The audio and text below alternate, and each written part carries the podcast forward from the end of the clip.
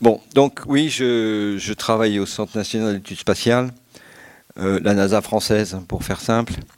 Et euh, moi, mon, background, c'est-à-dire ma formation, c'est la planétologie. Donc je suis astrophysicien de formation, mais comme je travaille au CNES, je baigne dans, dans, le spatial depuis une trentaine d'années et euh, n'étant pas moi-même ingénieur en technique spatiale, donc j'ai un petit peu appris à connaître les, les techniques spatiales euh, de loin, les, difficultés, les, choses comme ça. Et c'est ce que je vais essayer de vous présenter ce soir, parce que c'est une conférence un peu particulière. Je ne vais pas parler de, l'exploration de Mars dans la quête de la vie, ce n'est pas le sujet. Euh, euh, pourquoi, pourquoi on pense qu'il y a eu de la vie sur Mars? Bon, c'est n'est pas le sujet de ce soir. Le sujet de ce soir, c'est qu'il y a une volonté euh, d'abord américaine, euh, d'envoyer des hommes sur Mars, pour une raison qui n'est pas euh, complètement évidente, je vais en parler tout à l'heure, et c'est un petit peu ça le, sujet. Et pour ça, on va, on va faire un petit retour historique pour comprendre un petit peu comment, comment on, en est arrivé là. C'est pour ça que j'ai intitulé Objectif Mars en passant par la Lune, parce que finalement, l'objectif c'est Mars, mais mais tout ce qui se passe en ce moment euh, concerne beaucoup la Lune. Et donc euh, ça aussi, il faut comprendre pourquoi. Euh, alors, Werner von Braun, ça vous parle, je pense, c'est le père des V2 pendant la guerre, mais c'est aussi le père de la Saturne V, donc c'est un Allemand qui, a été, qui a fait le choix d'aller à l'ouest à la fin de la guerre. Il a fait le bon choix, je pense. Et donc il a tout fait pour être attrapé par les Américains et il a été exfiltré dans le plus grand secret euh, aux États-Unis. Pendant plusieurs années, euh, personne ne savait qu'il était là-bas.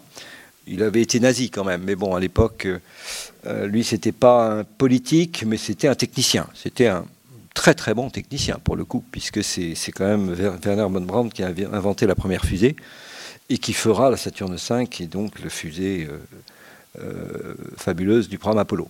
Et donc, euh, en 52, on est sept ans après la fin de la guerre, il a publié euh, un livre, The Mars Project, où il a imaginé, alors que Apollo n'existait pas, que le spatial n'existait pas. C'est 57 Sputnik. Donc on est cinq ans avant Sputnik.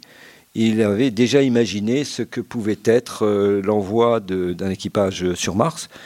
Et il avait, euh, il n'avait pas froid aux yeux, puisque euh, il savait que c'était une entreprise euh, gigantesque, mais lui, il, a mis la barre très très haut, puisque il voulait envoyer finalement 70 personnes, 10 vaisseaux spatiaux, et donc 4000 tonnes d'engins devant aller sur Mars. Donc voilà un petit peu à quoi ressemblait sa fusée. encore une fois, la seule fusée qui avait volé, c'était les V2. Hein. donc, euh, euh, en 52, euh, il n'y a pas eu rien, rien n'est allé en orbite. Hein. le, spatial était, était vraiment n'existait pas et les gros moteurs n'existaient pas. Et donc, dans cette gigantesque fusée, alors cette fusée a des ailes, ce qui est assez paradoxal. Aujourd'hui, les fusées n'ont plus d'ailes, mais à l'époque, ça paraissait nécessaire. 77 moteurs, voilà. Euh, donc 77 moteurs, c'est euh, suffit qu'il y en ait un qui, euh, explose et tout explose. Donc déjà 77 moteurs, c'est quelque chose qui est un peu monstrueux et on a affaire à une fusée à trois étages. C'était le concept de, la fusée de, de Von Braun. dans son schéma, il imaginait que toute cette flottille arrivait en même temps. Bon, euh, et, c'est ce qui est représenté sur cette illustration. Euh, les illustrations, c'était M. Bonestel, les gens qui, connaissent un peu le space art, c'est l'un des pionniers du space art américain. Euh, et il avait un concept qui était assez, décoiffant, je dirais, et complètement fou. C'était qu'il faisait atterrir son vaisseau sur Mars comme un avion. Ce qui sous-entend qu'il y, bah, qu ait un terrain d'atterrissage. Bon. Donc c'était un énorme pari. Euh, un peu fou, je dois dire. Et dans son concept, la fusée atterrit comme un avion. Ça a l'avantage que ça simplifie pas mal euh, le, freinage. Euh, l'inconvénient, c'est qu'on est absolument incapable de savoir s'il y aura une piste qui va vous accueillir. Donc, donc il y avait quand même beaucoup d'incertitudes. Et après, on enlevait les ailes, on redressait la fusée, et puis on en faisait la fusée qui redécollait. Ce qu'on appelle le MAV. le MAV, c'est un terme anglais qui veut dire Mars Ascent Vehicle, c'est-à-dire la fusée qui redécolle de Mars. J'en parlerai tout à l'heure, c'est l'engin le plus difficile à fabriquer pour, pour une mission martienne. J'expliquerai un petit peu pourquoi. Et donc, lui, il enlevait les ailes, il redressait la fusée, qui ressemble un peu à une fusée de Tintin d'ailleurs. Et, puis ensuite, cette fusée redécolle. Et elle redécolle évidemment pas vers la Terre, mais en orbite basse. Et puis ensuite, on récupère un gros vaisseau qui va ramener l'équipage euh, euh, sur la Terre. Euh, là, on est en 63. un autre concept de mission martienne, ça c'est plus Von Braun, mais le concept évolue. Von Braun, il va s'intéresser à la propulsion nucléaire. On est en 69, l'année d'Apollo. Et là, il, a vite compris, lui et, beaucoup d'autres d'ailleurs, que euh, la rupture technologique pour, pour aller sur Mars, c'est le nucléaire. Pour la propulsion. pourquoi? Parce que c'est le seul moyen de, pouvoir aller sur Mars en 3-4 mois, alors qu'en chimique, quoi que vous fassiez, il vous faut 6-7 mois typiquement. Donc, euh, donc si vous voulez raccourcir la durée du voyage et avoir des fusées un peu moins lourdes, euh, eh bien il faut passer par le nucléaire. Mais ça, ça j'y reviendrai parce que cette idée revient maintenant euh, dans les concepts modernes. Alors un petit retour par Apollo pour un petit peu situer ce qu'a été Apollo dans ce contexte. J'aime bien cette photo parce que c'est Apollo 17, c'est la dernière mission. Euh, c'est Harrison Schmitt, le géologue, l'unique géologue. Tous les autres étaient pilotes d'essai militaires. Et le géologue qui part au turbin. Donc ça, c'est un petit peu le symbole de cette photo où il, part faire son travail de collecte d'échantillons. Euh, euh, je trouve que c'est assez parlant de, ce qu'ont fait les astronautes sur la Lune. Et cette mission a duré trois jours, puisque c'était la, mission la plus longue. Euh, deux illustrations d'Apollo. En bas, c'est Apollo 11, euh, donc Armstrong et, Aldrin. Euh, et alors, il y, a un geste assez étonnant, mais qui, qui, peut vous choquer, mais qui était, qui était important, c'est que la première chose qu'a fait Armstrong quand il a ouvert les coutilles pour descendre ces fameuses, ce grand pas pour l'humanité, le petit pas pour l'homme et le grand bond pour l'humanité, la première chose qu'il fait, c'est qu'il jette les poubelles. C'est le sac blanc que vous voyez en bas à gauche. Pourquoi? Parce que, euh, parce que le, LEM, qui est cet engin qui va redécoller de la Lune, ben, euh, ben il faut être sûr qu'il redécolle. Il ne faut pas que ce soit trop lourd. Donc il n'est pas question de ramener ce qui est inutile. Donc les, poubelles, les déchets, euh, on les jette. Et il y a eu beaucoup de déchets. Je crois que tous les emballages ont été, et on a recensé environ 500, 500 déchets sur les, six missions Apollo. bon, c'est comme ça. Et euh, je dirais, le, le, problème n'était pas l'écologie à l'époque, c'était euh, c'était très rationnel et c'était faire en sorte d'éviter de, ramener des choses inutiles et surtout de pouvoir ramener des échantillons lunaires qui sont avérés très utiles. En haut, vous avez une image d'Apollo 15 avec la, première Jeep lunaire et un, événement qui est, qui est pas très connu, c'est qu'en fait, évidemment, quand vous conduisez une Jeep sur la Lune, ben, ça, c'est fun. On s'amuse à, un moment et c'est ce qu'ils ont fait. Ils se sont beaucoup amusés et ils ont même fait euh, un peu des folies puisqu'ils ont eu, ont fait un tête à queue. Euh, ce qui évidemment à Houston, vous savez, à Houston, c'est ceux qui sont là, qui regardent les images, qui, qui ont peur que ça se passe mal. Eh bien, euh, bon, ils ont fait un tête à queue et puis, et puis la Jeep est repartie. Et, mais mes premiers accidents sur la Lune, c'était Apollo 15. Alors, Apollo en chiffres, euh, c'est le fameux discours de Kennedy en 61, que vous avez entendu mille fois, euh, et, Apollo, Apollo 11 en 69. Donc, euh, et vous voyez qu'en 8 ans, Apollo, c'est une affaire de 8 ans, alors que en 61, les Américains n'avaient pas fait grand-chose dans le spatial. Pour vous donner une idée, donc Sputnik, c'était octobre 57. Le premier satellite américain, c'est printemps 58. Voilà, on est à on est à trois ans du premier satellite américain, donc vraiment tout est, tout est à apprendre, tout est à faire. Et, euh, le, sous, dans le, dans le, pendant cette phase de huit ans d'Apollo, en gros, peu importe combien ça coûte, du moment que vous soyez à l'heure, c'était ça le, mot-clé. Si vous êtes à l'heure, si vous avez une bonne idée, on prend et on vous finance. Euh, il n'y avait pas de limitation budgétaire, notamment cette histoire de Jeep lunaire était une idée. ils ont même essayé un scooter lunaire, mais ça n'a pas été génial. et la Jeep lunaire, bah, écoutez, ils l'ont, ils l'ont testé et puis finalement, elle, s'est avérée efficace. Donc, ils ont embarqué la Jeep à partir d'Apollo 15. c'est un programme qui, à l'époque, a coûté 24 milliards.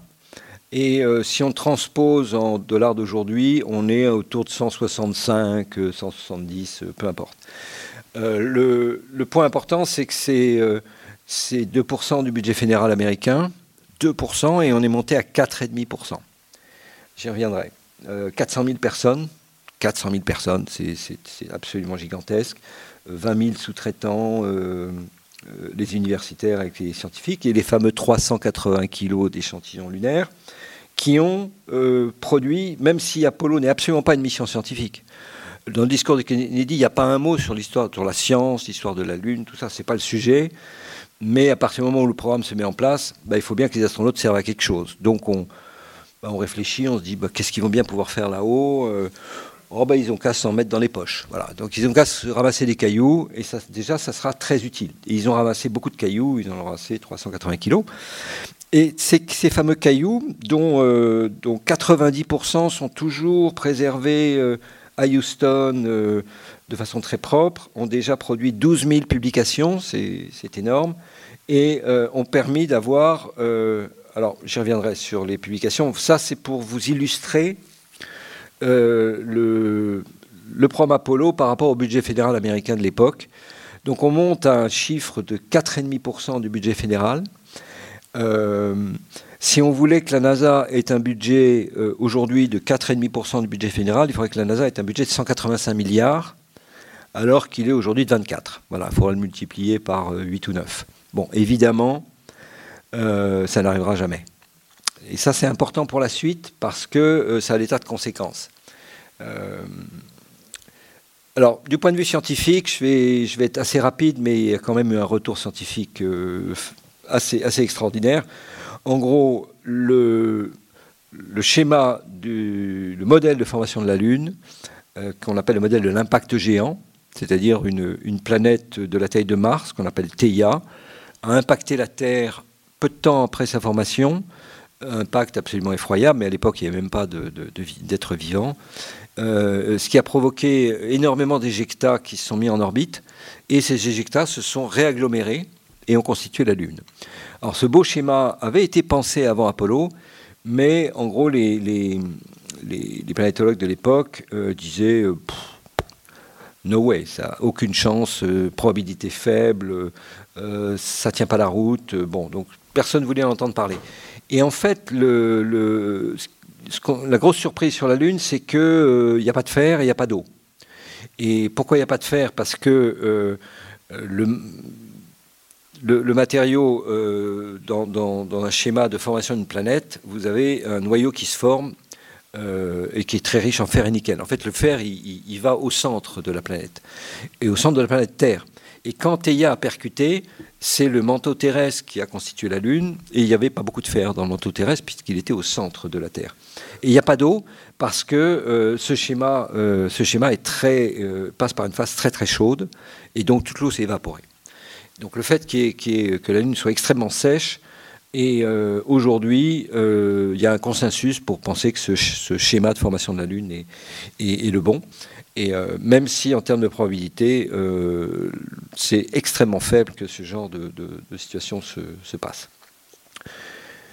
bon, l'âge des roches, l'âge des roches, euh, tout, a été, euh, tout s'est fait avec ces échantillons. On avait des roches qui faisaient environ 4 milliards d'années. Donc tout l'âge du système solaire, qui est de 4,56 milliards d'années à peu près, a été déterminé grâce à, la datation. On ne sait pas dater une roche de, sur la Lune. Il faut un instrument qui, tient sur cette estrade. évidemment, vous ne pouvez pas l'amener sur la Lune. Et euh, par contre, on a, réussi à dater ce qu'on avait rapporté sur Terre. Après, dernier point, il y a ce qu'on appelle l'océan de magma. Alors ça, c'est quelque chose d'un peu technique. C'est le fait que la Lune, comme la Terre, quand elle s'est formée, euh, n'était qu'un gigantesque océan de lave liquide. Euh, depuis, on, sait que c'est valable pour la Terre, mais c'est valable pour Mars, probablement pour Vénus. Toutes les planètes sont passées par une phase d'océan de magma qui ensuite a cristallisé par, par la surface. Donc il y a une croûte qui s'est formée. C'est ce qu'on appelle la croûte de la Terre d'ailleurs. Et en dessous, on a un magma fluide, c'est-à-dire le, manteau, et, et puis le, noyau au centre. Voilà, bon, je ne rentre pas plus dans les détails sur les retours scientifiques d'Apollo, mais ils ont été absolument considérables mais évidemment, quand vous avez mis la charrue avant les bœufs, c'est-à-dire vous avez fait l'homme et les retours d'échantillons, ben, il y a eu un fort désintérêt euh, sur la Lune.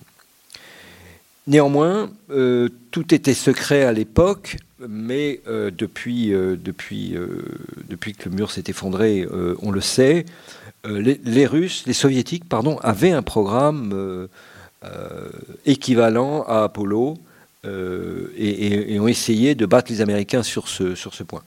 Euh, ils ont fabriqué cette fusée qui, comme par hasard, euh, ressemble beaucoup, à peu près à la même taille que la Saturne V, qu'on appelle la fusée N1. Euh, et cette fusée a été lancée plusieurs fois, quatre fois, et quatre fois elle a explosé. Voilà, donc ça a été un, fiasco. Alors pourquoi? Parce que il y a eu un, avantage technologique majeur aux États-Unis avec ces très très gros moteurs. Vous voyez un petit peu la taille de, des tuyères du moteur de la Saturne V, les cinq moteurs. Euh, on en voit trois, on devine le quatrième, et, Werner von Braun euh, par rapport à la tuyère. Donc les tuyères font 2,50 m, 3 mètres de diamètre. Les Russes ne, savaient pas faire des gros moteurs. Donc quand vous ne savez pas faire un gros moteur, bah, vous mettez plein de petits moteurs. Voilà.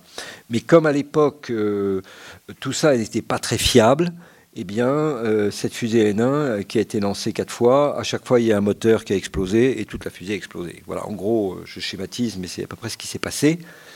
Ceci dit, vous allez voir que ce schéma avec 40 euh, moteurs, on va le retrouver avec, euh, avec SpaceX. Et voilà, au musée, mais euh, le schéma de soviétique de, du, cosmonaute sur la Lune. Il était seul. et en plus, comme les soviétiques ne maîtrisaient pas ou n'avaient pas une grande confiance dans le vide, ou plutôt dans la pressurisation de leur véhicule, le malheureux astronaute allait passer une semaine dans sa combinaison spatiale. Je ne sais pas si vous imaginez, si ça vous gratte le nez, le cauchemar que c'est. Rester une semaine dans une combinaison spatiale, quand, euh, quand, vous mettez une combinaison, en général, ça dure 6-7 heures pour faire une sortie extravéhiculaire. Et euh, là, il fallait y passer 7 jours. Euh, bon, voilà. Et donc, comme la fusée N1 n'a jamais fonctionné, ensuite, bah, les dirigeants spatiaux sont partis tous au goulag, comme c'était l'usage en Union soviétique. Vous avez échoué, hop, c'est goulag. C'est à peine une blague. Hein. Korolev a, été, a été au goulag, il s'est fait euh, casser la mâchoire. Korolev, c'était le père du spatial euh, soviétique. Il s'est fait casser la mâchoire par les agents du KGB pendant les interrogatoires. Et il a été euh, exfiltré du goulag parce que bah, parce qu'on savait que c'était un bon technicien et qu'il fallait, fallait arrêter de faire n'importe quoi. Donc il est revenu du goulag pour faire Spoutnik et, et Gagarin. Donc. Voilà, ça c'est l'historique et ça se traduit par, euh, par cette distribution de ce qu'on appelle les missions lunaires, euh, qui, il y en a plus de 120. Euh, et donc pendant les années 60, on est monté à 55 missions, essentiellement toutes ces missions préparatoires à Apollo. Il fallait, on ne savait rien sur la Lune, donc il y avait ce qu'on appelle les missions, c'était les Rangers. Les Rangers, c'était des missions ultra simples c'était un satellite qui visait la Lune jusqu'à la percuter et qui avait une caméra de télévision et qui transmettait en direct les images. Donc on, on, faisait difficile de faire plus simple. Eh bien, Ranger 1, 2, 3, 4, 5, 6 ont échoué. Ranger 7 a, réussi à impacter la Lune en transmettant des images jusqu'à la dernière seconde. Donc vous voyez, ça partait comme des, toutes les semaines, on envoyait des fusées. Les surveilleurs s'étaient démontré qu'on peut se poser sur la Lune avec un engin automatique. Est-ce que la Lune n'est pas molle au point de s'enfoncer? Il y, eu, euh, il y avait tout un débat là-dessus sur le risque de s'enfoncer. Et euh, les lunar orbiteurs qui étaient euh, des engins qui se mettaient en orbite. Il fallait apprendre à se mettre en orbite exactement. Les années 70, bah, c'est essentiellement Apollo et quelques lunas soviétiques. Et puis les années 80, plus rien. Voilà, le, job a été fait. Euh, plus aucune mission vers la Lune. Dans les années 90, 4, euh, bon, euh, dont, dont une petite qui vient du DOD américain, Clémentine. C'était démontré qu'une technologie peut être utilisée vers la Lune. Donc des missions très modestes, petits satellites. Dans les années 2000, pas beaucoup non plus. 5 ou 6 missions, dont une, une mission, et la seule d'ailleurs, européenne, Smart One, qui visait à démontrer l'efficacité de la propulsion électrique. Et puis à partir du 21e siècle, il y a eu un retour sur la Lune. On le voit dans les années 2010 où il y a une dizaine de missions. Et on voit les Chang'e, les missions chinoises qui réapparaissent. Et dans les années 2020, là tout d'un coup, on remonte à 30. Et donc il y a un, fantastique regain d'intérêt pour la Lune que je vais essayer de vous expliquer. Mais avant cela, il faut voir un petit peu les conséquences d'Apollo. Euh, je résume Apollo par ces deux images. Vous avez le départ et le retour. Donc le départ, c'est la Saturne V. C'est une fusée qui fait 105 mètres de haut, je crois, euh, avec cette petite capsule euh, tout en haut, avec trois hommes à bord. Et le retour, bah, c'est la capsule. Tout le reste est perdu. Donc l'évidence, ça c'est vraiment un, syndrome post-Apollo. L'évidence, c'est que il faut faire du spatial plus smart, comme on dirait. donc il faut faire du réutilisable. D'ailleurs, c'est un petit peu le discours qu'on a en ce moment avec SpaceX qui réutilise ses fusées. Euh. Mais euh, là, on est, euh, on est en 70. Donc en, 70, l'évidence, c'est qu'il faut faire du réutilisable. Et, le réutilisable, ça s'est appelé la navette spatiale. Donc, très rapidement, la navette spatiale a été vendue, entre guillemets, comme étant un engin qui devait être une véritable révolution, qui devait être fiable, qui devait être pas cher, qui devait être lancé une vingtaine de fois par an et, qui devait faire un petit peu, c'est le couteau suisse, quoi. Il devait tout faire. Euh, euh, récupérer des satellites en orbite, c'était un des grands arguments de la navette spatiale. Je crois qu'à la finale, il en a récupéré euh, trois ou quatre sur 130 vols. alors là, on est sur des programmes qui durent 30 ans. 30 ans, des, chiffres voilà, de 170 milliards. Le, coût de lancement de la navette était jamais, jamais annoncé. Il était quasiment secret, mais comme il y a une certaine transparence sur les budgets américains, euh, on a pu faire les calculs. On, a estimé qu'un lancement de navette, c'était un milliard et demi à peu près. Donc euh, le, pas cher était totalement faux. Totalement faux. Euh, fiable aussi, c'est avéré faux, puisque deux fois la navette a explosé, il y a eu 14 morts, et la navette était, s'est avéré un engin extrêmement complexe, extrêmement fragile, dangereux, et donc en 2011, on arrête tout. Voilà, donc le réutilisable, euh, dans les années 70, 80, 90, euh, ben, c'est pas si simple que ça. Et, euh, à la finale, euh, ça n'a pas été. ça a permis d'apprendre beaucoup de choses, mais aujourd'hui, les Américains reviennent à des capsules classiques de type Apollo pour le retour sur la Lune. Donc la simplification, parfois, est, trompeuse. Alors, autre grand, grand syndrome post-Apollo, euh, le spatial, il faut savoir que c'est un. A, toujours d'ailleurs son, son Eldorado, ce sont les télécommunications. Aujourd'hui, d'ailleurs, c'est un peu l'Internet euh, par satellite aussi, mais les télécommunications, c'est le fonds de commerce d'Ariane. Ariane, euh, lance des satellites de télécommunications, lance des satellites de télévision, télévision des satellites pour Internet, euh, et, ça, c'est le premier Eldorado spatial qui a fait que euh, le spatial est, devenu quelque chose de. Euh, qui a fait qu'Ariane Espace était économiquement viable, tout simplement. Et dans les années 70, les, les, experts américains disaient il y a un deuxième Eldorado qui va arriver, il faut en être, c'est la microgravité. Et la microgravité allait être fantastique on allait voir ce qu'on allait voir. L'industrie euh, allait investir des, milliards et des milliards pour fabriquer des matériaux aux propriétés euh, fabuleuses. Dans deux domaines essentiellement, la microélectronique et, euh, les médicaments. Vous savez que l'industrie pharmaceutique est très riche et, donc espérer que l'industrie pharmaceutique investisse des milliards pour fabriquer des médicaments dans l'espace. Pourquoi? Parce qu'on est en gravité zéro. Et en gravité zéro, le, schéma ultra simple que les gens avaient dans la tête, c'est que si vous voulez faire des réactions chimiques avec des atomes lourds et des atomes légers, sur Terre, bah, l'atome lourd il tombe et l'atome léger il est au-dessus. Donc vous n'arrivez pas à faire des réactions euh, chimiques de façon homogène. En microgravité, le lourd et le léger flottent pareil et vous arrivez à, faire des, à fabriquer ces, fameuses molécules ayant euh, supposé avoir des propriétés fabuleuses. Euh, le résultat, c'est que, euh, que ça a créé l'ISS. Voilà. International Space Station, un programme sur un demi-siècle, entre le début des études dans les années 80 et la fin de l'ISS, qui est probablement vers les années 2030. On est, on est à peu près à 50 ans. Et on trouve les, les partenaires traditionnels des Américains, le Canada, l'Europe, à travers l'Agence spatiale européenne, le Japon et la Russie. Évidemment, la Chine n'est absolument pas un partenaire euh, traditionnel. Il y a une loi américaine qui interdit la NASA de coopérer avec les Chinois.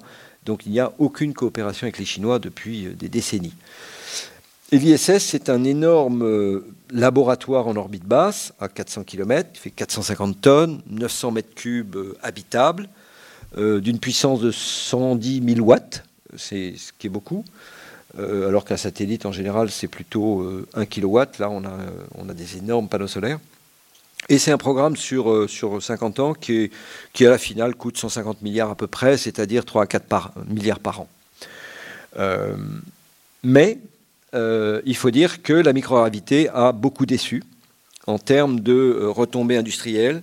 Et aujourd'hui, donc près de 50 ans après Apollo, il n'y a pas un industriel qui a investi euh, les fameux milliards pour fabriquer des, molécules. Pourquoi? Parce qu'on a négligé, euh, mais pour cela il fallait y aller, on aurait pu s'en apercevoir, mais bon, on a négligé ce qu'on appelle les, tensions de surface dans, euh, dans, dans, les, liquides notamment.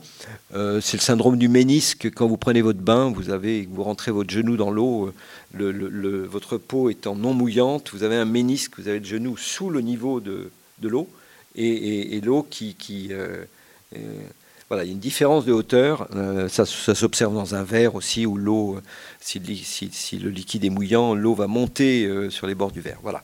Donc ces, tensions de surface ben, sont très gênantes. Et, à la finale, aucun matériau miraculeux a été fabriqué à bord de l'ISS. Donc tout a été financé sur fonds publics. Et, aujourd'hui, il y a un effet de lassitude euh, qui vient que de cette station. Bon, ça fait déjà plus de dix ans qu'elle existe et, euh, je pense qu'elle ira certainement pas au-delà de 2030. Et en plus, il y a un problème avec les Russes en ce moment qui, veulent claquer la porte de l'ISS et donc les Américains sont en difficulté. Euh, ils vont trouver des solutions, mais, mais ça ne va pas aider. ça pourrait accélérer peut-être la fin de l'ISS. Puis après, il va falloir faire tomber ce, gros, engin dans le Pacifique, ce qui n'est pas une masse à faire. Et donc, bah, ils sont en train d'y réfléchir. Voilà, donc là on est sur des programmes, euh, vous voyez, sur, euh, sur des durées très longues, et, ce, qui va se passer par la suite, c'est pareil. On, est sur des durées de plusieurs décennies, 30 ans, 40 ans, 50 ans. Alors le retour sur la Lune, il y a une particularité, c'est que c'est symbolisé par ce, transparent. vous avez les missions traditionnelles. Il y a une trentaine de missions en préparation aujourd'hui sur la Lune. Une trentaine. C'est considérable. Vous avez la liste des pays. Euh, on, trouve les pays traditionnels, euh, comme la Russie, l'ESA, la Chine, bien sûr, l'Allemagne, mais la France n'y est pas. vous allez me dire, mais pourquoi la France n'y est pas? Pourquoi? Parce que la France n'a pas de velléité d'avoir une mission euh, blanc-rouge française.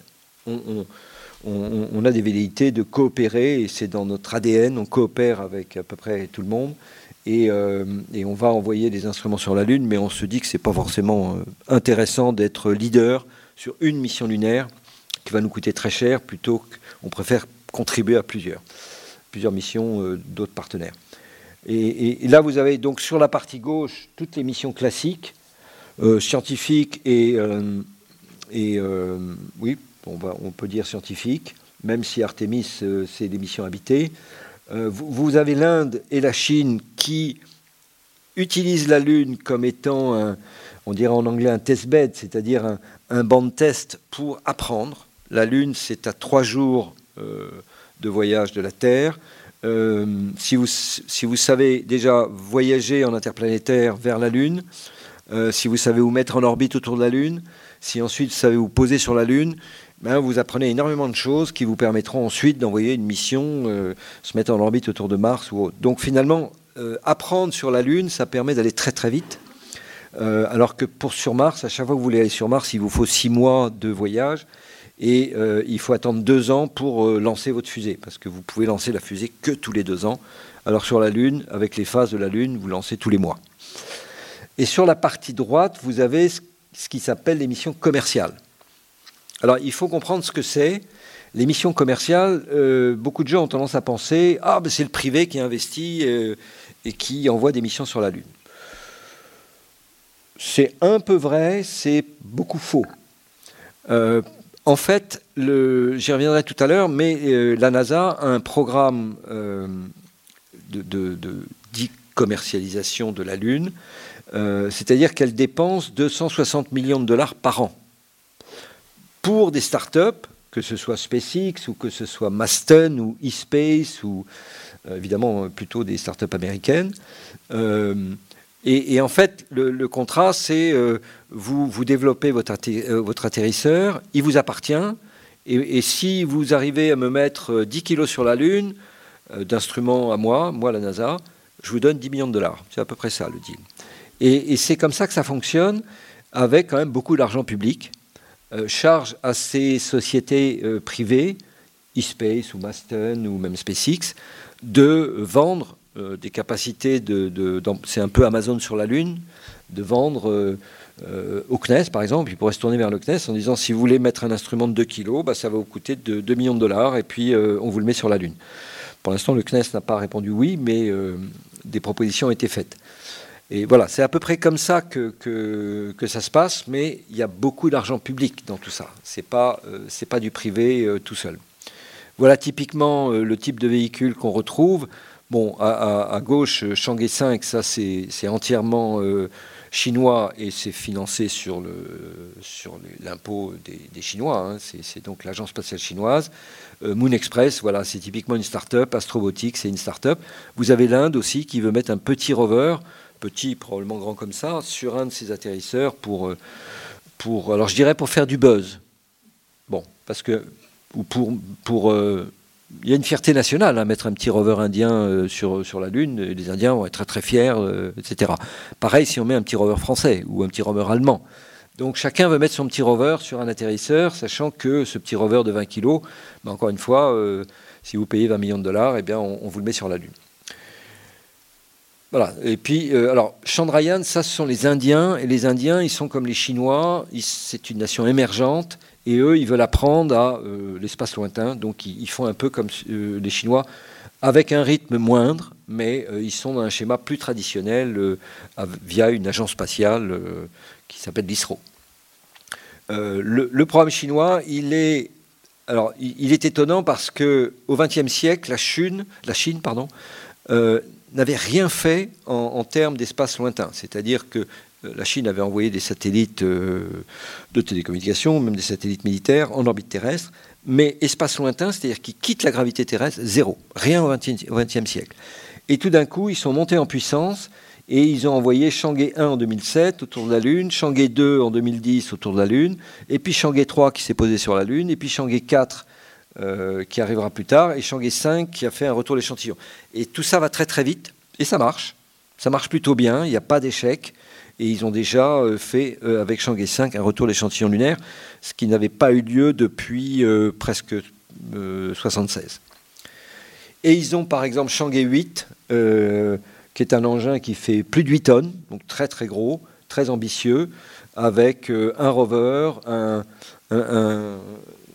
la partie jaune au milieu à droite, c'est ce qu'ils appellent un hopper, c'est un, un, engin qui va se poser sur la Lune, euh, qui va faire des analyses, et puis qui va redécoller, et puis faire 10-15 km, se poser, faire des analyses, hop, repartir. Et il a comme ça les capacités de se promener sur 250 km. Euh, comme on dit chez nous, ça décoiffe. Et, euh, c'est très audacieux, c'est très, très ambitieux. et ça, c'est prévu pour dans 2-3 ans. Donc les Chinois sont très très ambitieux. Derrière, euh, ils ont un concept qu'ils appellent International Lunar Research Station, alors qui n'est pas, euh, pas encore habité, mais c'est l'idée de mettre des, toute une série d'engins plutôt vers les pôles, euh, notamment le pôle sud. Alors quand vous voyez des, engins sur la Lune avec des panneaux verticaux, dites-vous qu'on est sur la Lune, on est, pardon, qu'on est au pôle. En l'occurrence, c'est le pôle sud qui est plus attractif que le pôle nord. pourquoi? Parce que le soleil est rasant. Donc si le soleil est rasant, ben, vos panneaux solaires sont verticaux. Et, si vous faites tourner vos panneaux en un mois, eh bien, vous avez de l'énergie solaire tout le temps. Et il existe sur la Lune des, ce qu'on appelle des pics de lumière éternelle, où vous avez pratiquement tout le temps du Soleil.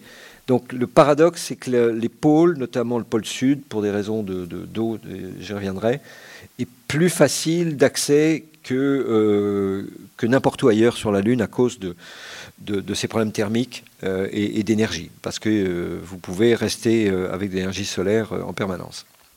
Alors que sinon, vous avez 15 jours de nuit sans énergie pour survivre sur la Lune. Alors maintenant, j'en viens à Mars, et il y a eu un rapport qui est sorti en juin 2014 qui était extrêmement instructif et qui, explique que, euh, c'est un rapport américain, fait par la NASA, euh, qui dépend du, Congrès, le National Research Council, et ce rapport euh, explique que, évidemment, pour les programmes habités américains, l'horizon, l'horizon de goal, c'est-à-dire l'horizon, l'horizon envisageable, c'est Mars. Il n'y a pas beaucoup d'endroits où on peut envoyer des hommes sur la Lune. Il y a la Lune, il y a des astéroïdes, il y a Mars, il y a les lunes de Mars qui s'appellent Phobos et Deimos. Et, euh, et finalement, euh, le plus difficile et certainement le plus ambitieux, c'est Mars. Et, euh, c'est ça qui, qui va être l'objectif de, des vols habités américains. Et ça, c'est quelque chose qui est constant dans le discours de la NASA.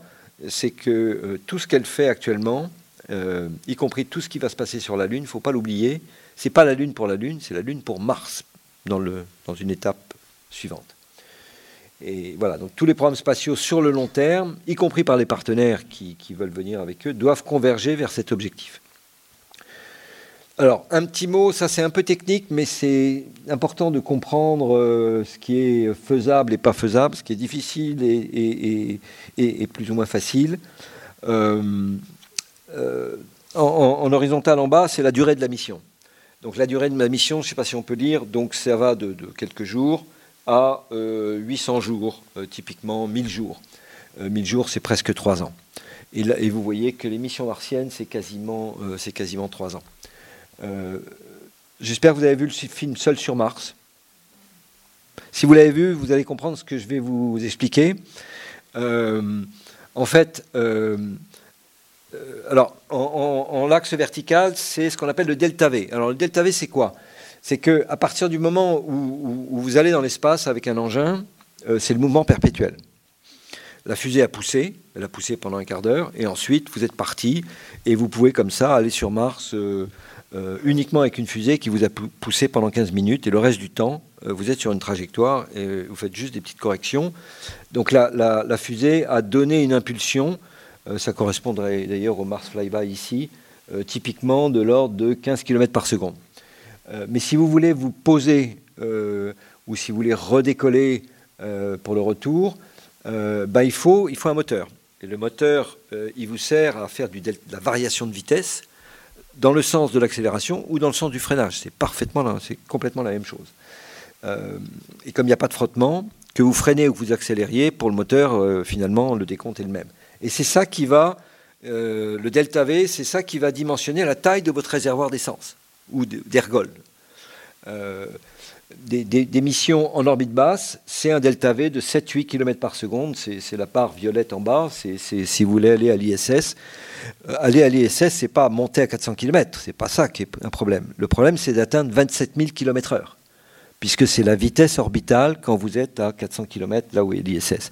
Et donc toute l'énergie euh, pour atteindre l'ISS consiste à atteindre cette vitesse, donc ce delta V de 27 000 km/h doit correspondre à peu près à 7-8 km par seconde, si je ne me trompe pas. Mais ça, c'est le plus facile. Après, si vous voulez aller en orbite lunaire, ce qu'on appelle le 6 lunar, euh, là, vous êtes plutôt autour de 15, c'est-à-dire presque le double. Euh, c'est la boîte, boîte bleu, foncé. Je, sais pas si. Ah, si vous voulez être en, orbite, Là, vous êtes plutôt à 15. Ça, c'est Apollo. Donc, pour faire Apollo, vous, êtes plutôt à 20 km par seconde. Donc, déjà, c'est pas mal. Pour faire Apollo, euh, c'est compliqué. Euh, un survol de Mars, vous voyez qu'on est à peu près à 15 km par seconde. Mais euh, si vous voulez rester en orbite, alors là, vous avez le syndrome un mois versus 500 jours. C'est seul sur Mars, pour ceux qui l'ont vu. C'est-à-dire que le séjour naturel sur Mars, c'est 500 jours. Pourquoi? Parce que à partir du moment où vous êtes sur Mars, si vous voulez revenir vers la Terre, il faut attendre 500 jours pour que la fenêtre de, optimale pour le retour s'ouvre. Et, inévitablement, il faut rester 500 jours. Si vous ne restez pas 500 jours, vous pouvez rester à peu près un mois. Mais vous voyez que le delta V est supérieur à chaque fois. Et, le but, c'est celui-là.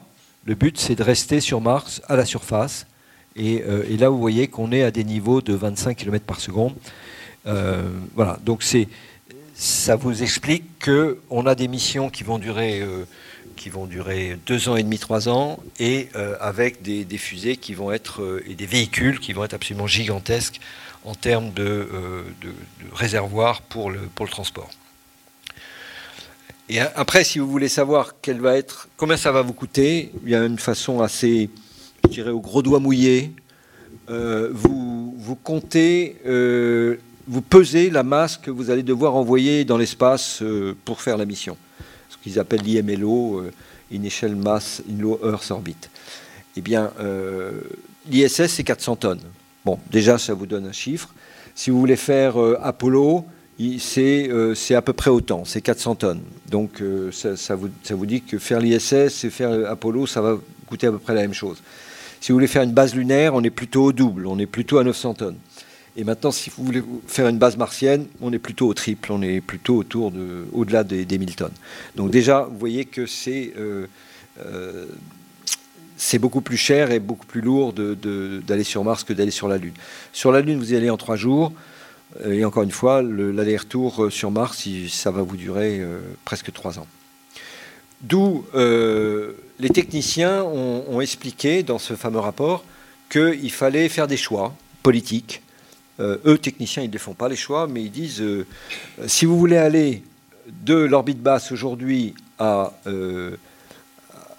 à la surface de Mars, c'est-à-dire aller de, de oups, j'y arrive pas, voilà, bah, il va falloir trouver un pathway, c'est-à-dire trouver le chemin euh, pour y aller.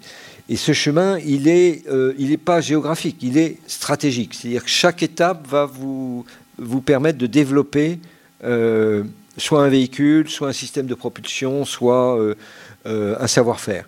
Et donc, vous avez plusieurs étapes. Vous avez le passage par la Lune. alors, lunar sortie, c'est le terme d'Apollo. lunar sortie, c'est un schéma de type Apollo, c'est-à-dire ce n'est pas une base. Euh, on va à un endroit et on, ne reviendra pas à cet endroit. Donc on y reste pas, longtemps et, on retournera ailleurs. Lunar Outpost, c'est une base lunaire où vous mettez toute une infrastructure euh, pour, pour pouvoir y rester longtemps.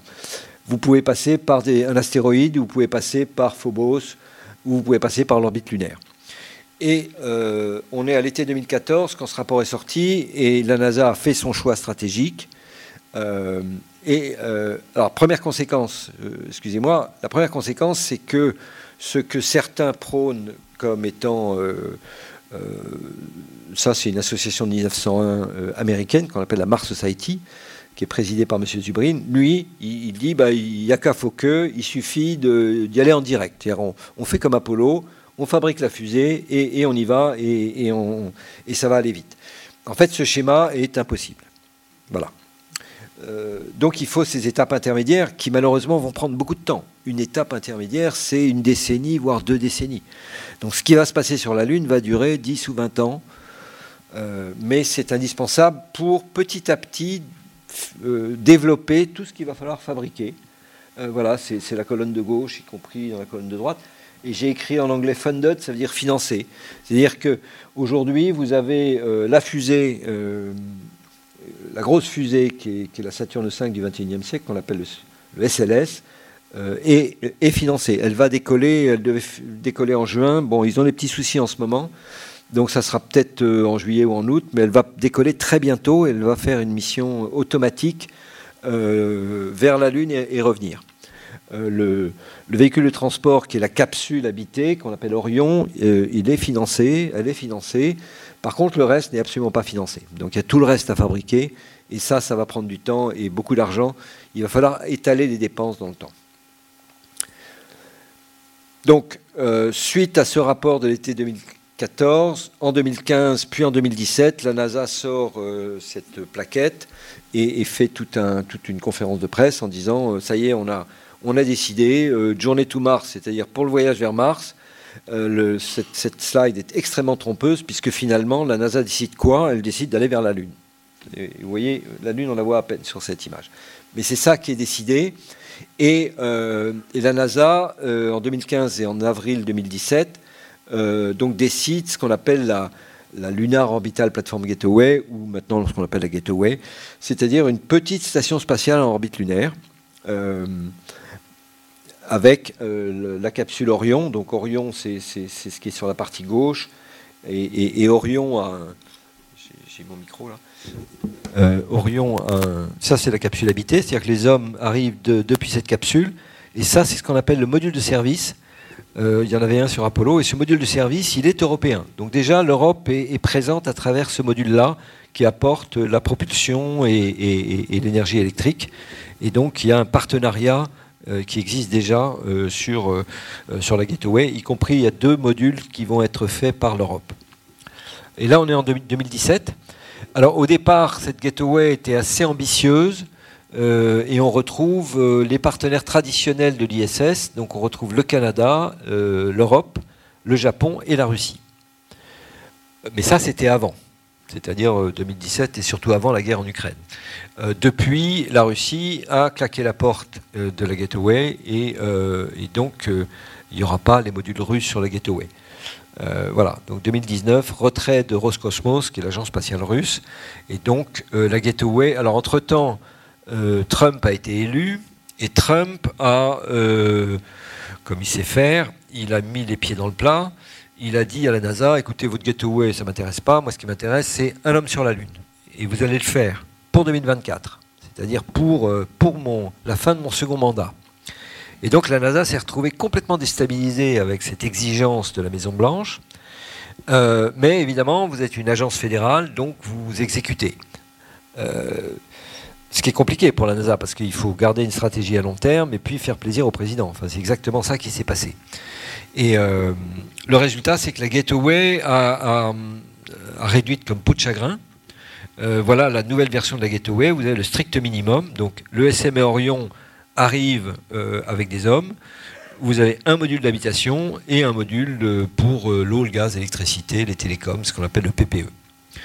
donc c'est vraiment le minimum de la Gateway parce que euh, parce que euh, Trump euh, a demandé à ce qu'il y ait le programme Artemis. Alors Artemis, pour simplifier, c'est le Apollo du XXIe siècle. Si on vous parle d'Artemis, dites-vous que c'est pour envoyer des hommes sur la Lune.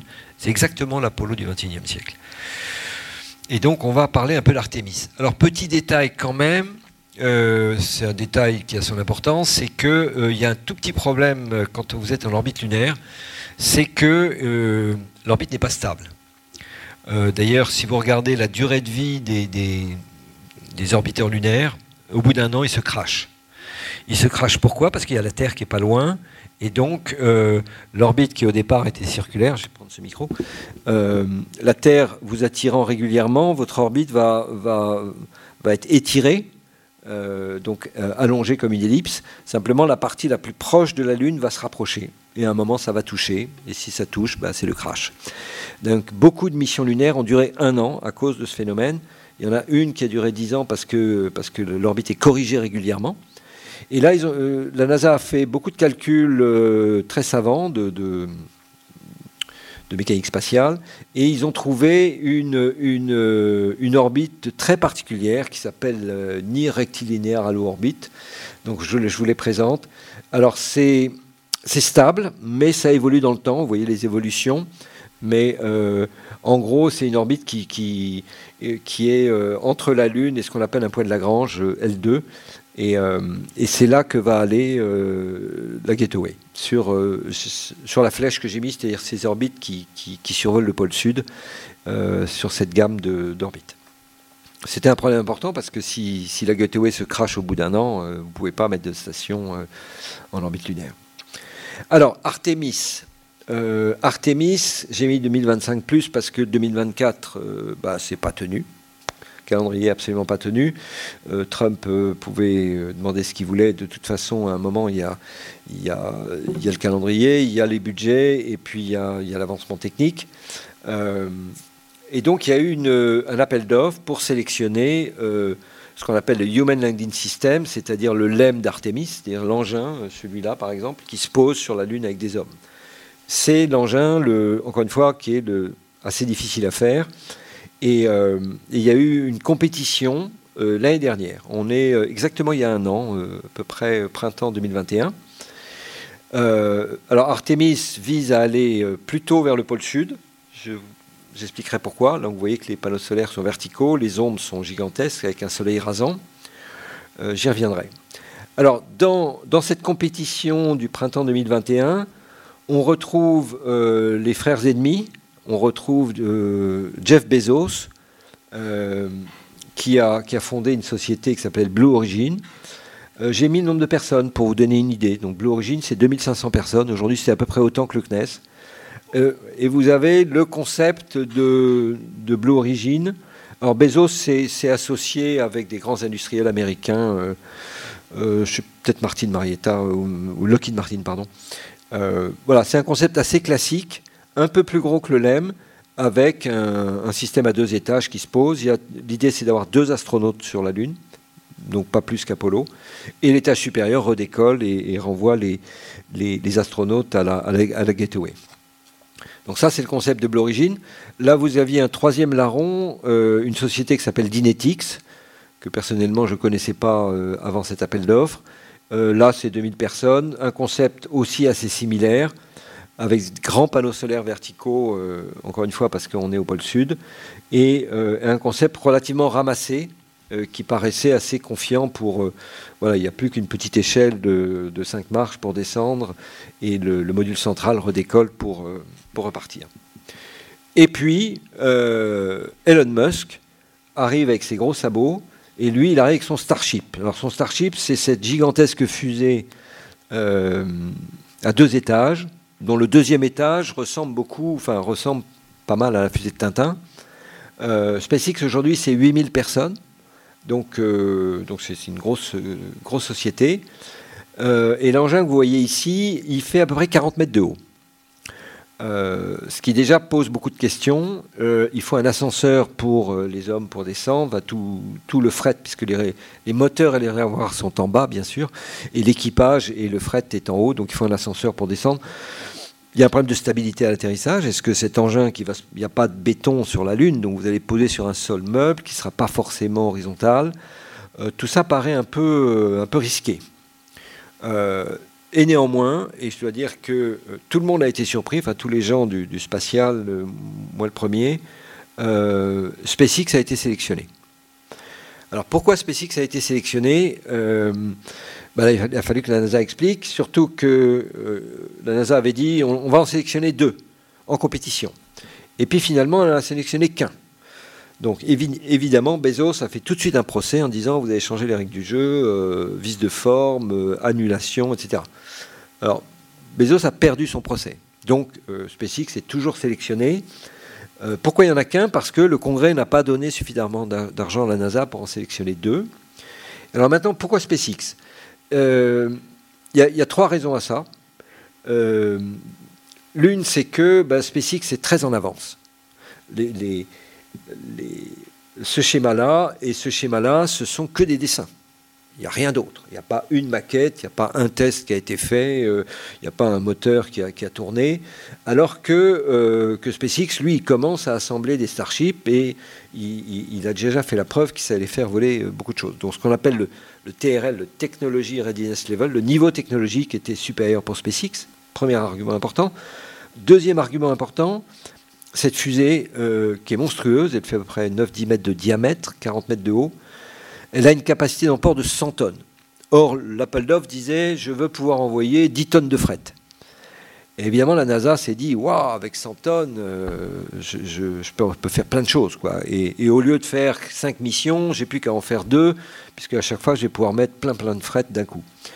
Donc évidemment, ça a beaucoup intéressé la NASA avoir 100 tonnes de fret. Et puis, troisième argument, qui était secret, euh, mais qui était prévisible, c'est que SpaceX était à peu près deux fois moins cher que les, concurrents.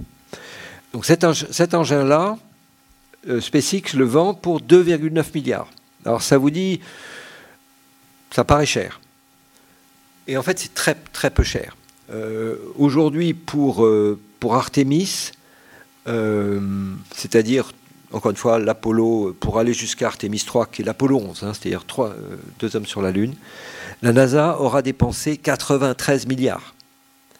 93. Ils sont déjà quasiment dépensés sur la fusée SLS et la capsule Orion. Donc, quand, euh, pour moins de 3 milliards, vous avez un atterrisseur lunaire, la NASA se dit Waouh, c'est pas cher, je prends. Et donc, voilà, ça explique pourquoi SpaceX a été sélectionné, mais, euh, bon, contesté par, euh, par Bezos, et la contestation a laissé des traces, mais sur le plan juridique, l'affaire est close, Bezos a perdu.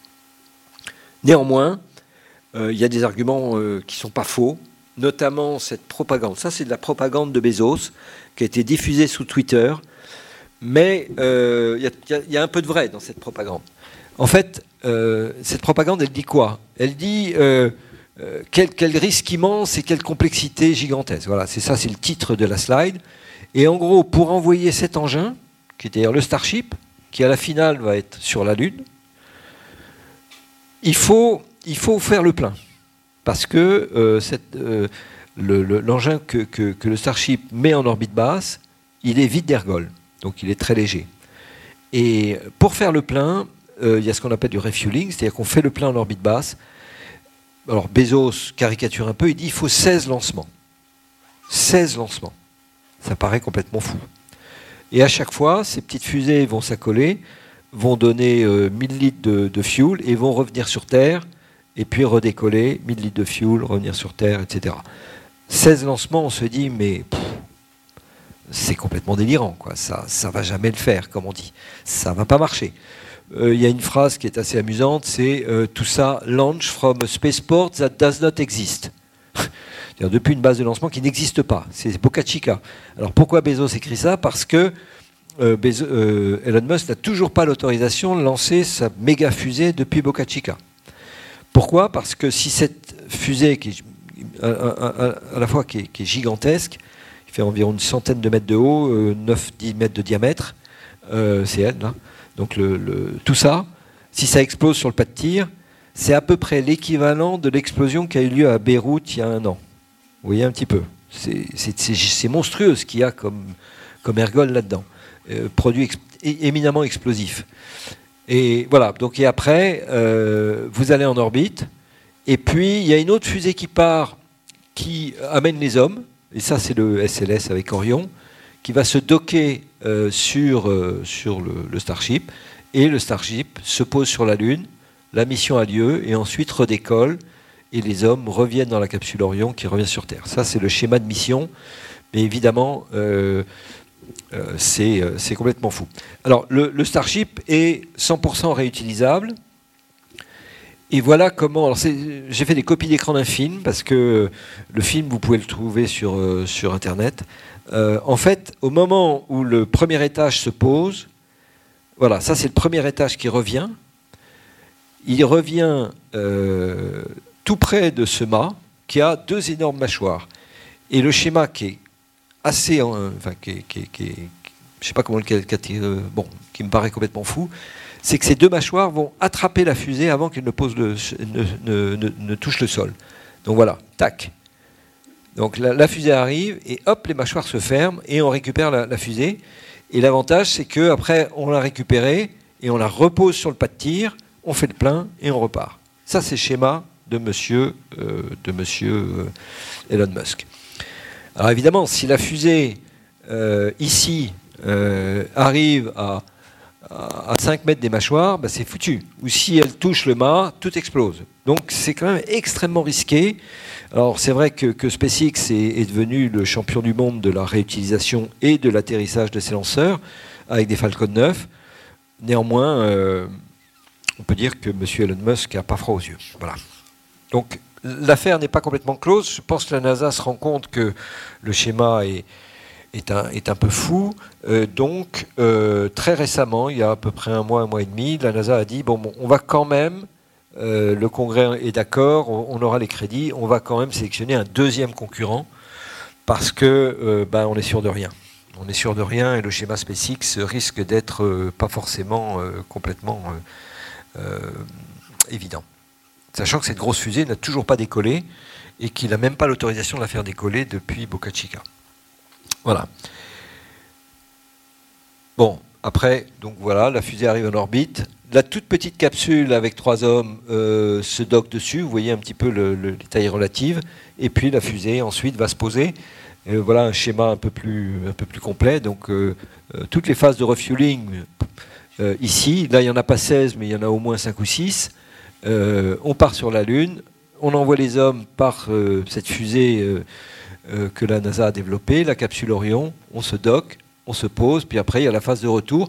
Alors dans la phase de retour, le, Starship il est perdu, il, est, laissé en orbite, et ça ça plaît pas à Elon Musk, donc il se dit, euh, dit qu'il va peut-être le, faire se poser sur la Lune pour en faire une base lunaire.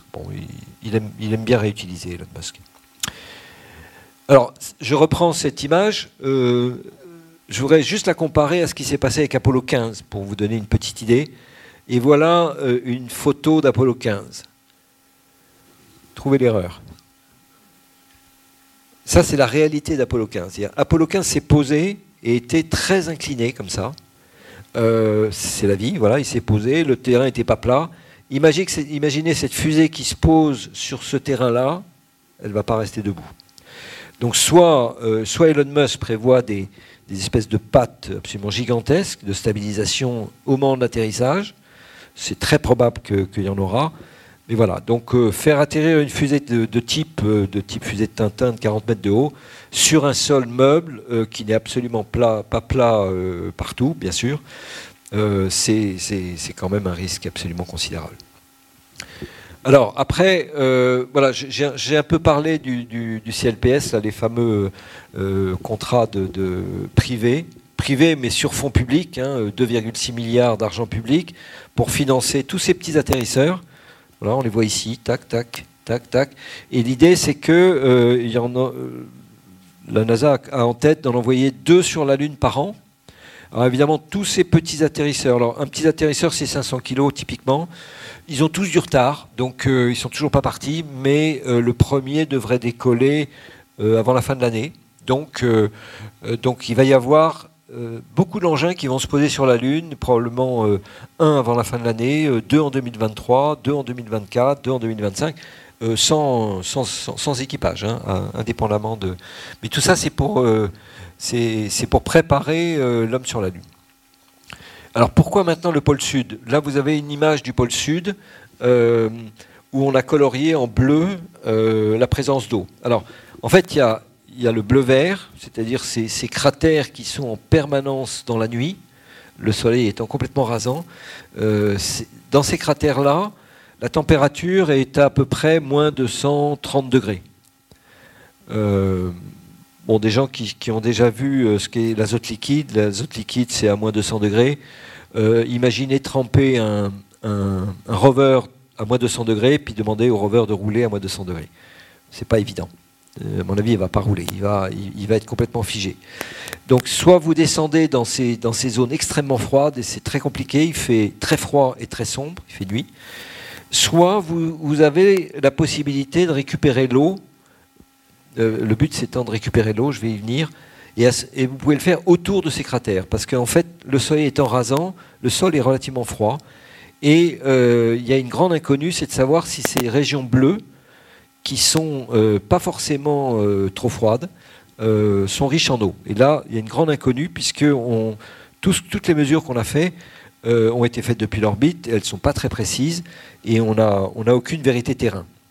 Donc il y a pas mal d'idées. là, vous avez une vue du pôle sud et vous avez autour du pôle sud, le, le pôle sud géographique, c'est ce point-là, et vous avez des endroits où il y a ce qu'on appelle des pics de lumière éternelle le fait que la Lune n'a pas d'axe d'inclinaison saisonnier euh, fait qu'en tournant, bah, le Soleil est, pratiquement en permanence à l'horizon, euh, aux, effets de relief près de temps en temps. mais euh, le but, c'est de récupérer l'eau, parce qu'on a besoin d'eau, la NASA a besoin d'eau, pour ses missions spatiales, soit pour alimenter simplement le vaisseau qui va aller vers Mars pour un équipage de 5, 6, 7 personnes, il faut, euh, il faut pas mal d'eau, soit aussi pour fabriquer ce qu'on appelle des, ergols en, par exemple, avec la molécule H2O, vous la cassez en deux, vous avez hydrogène et oxygène, et hydrogène et oxygène, ça vous alimente un, moteur de fusée. Et là, vous avez, c'est un schéma un peu compliqué, mais la seule chose à regarder, c'est ici. si vous apportez toute l'eau dont vous avez besoin, ça va vous coûter, selon les, les calculs américains, 35 000 dollars le kilo d'eau. 35 000 dollars si vous amenez l'eau depuis la Terre. Mais si vous arrivez à la faire, euh, à la récupérer sur la Lune, ça vous coûte que 500 euh, dollars le kilo. Et, c'est par ce type de graphique que euh, la NASA s'est convaincue qu'il serait potentiellement intéressant d'aller récupérer l'eau au pôle sud de la Lune. Et donc, bah, il faut y aller. il va y avoir des missions qui vont... et la mission en question, elle s'appelle Viper. Euh, ça, c'est un, rover euh, assez important. Il doit faire au moins 500 kg à lui tout seul. Il est prévu pour fin 2023 et c'est le premier engin euh, américain qui va se poser au pôle Sud, qui va donner, qui va apporter des réponses sur l'aspect quantitatif de l'eau au pôle Sud. il aura des, instruments de forage et autres. Et, il faut attendre, voilà, il faut attendre un an et demi avant d'avoir des réponses est-ce qu'on va pouvoir exploiter l'eau sur la Lune ou pas? Aujourd'hui, euh, tout ça est, euh, avec un gros point d'interrogation. Et d'ailleurs, le, même problème se pose sur Mars. Euh, j'y reviendrai tout à l'heure. bon voilà, hein, le schéma de mission pour Viper, on est tout près du pôle sud.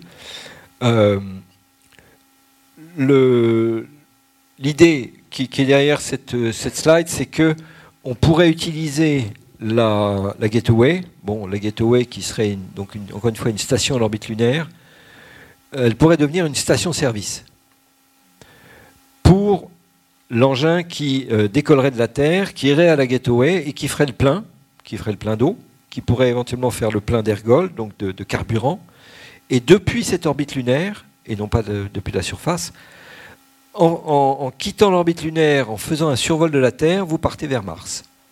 C'est un schéma qui, sur le papier, fonctionne. Il y a énormément de si, euh, c'est-à-dire euh, si on arrive à extraire l'eau, si, etc.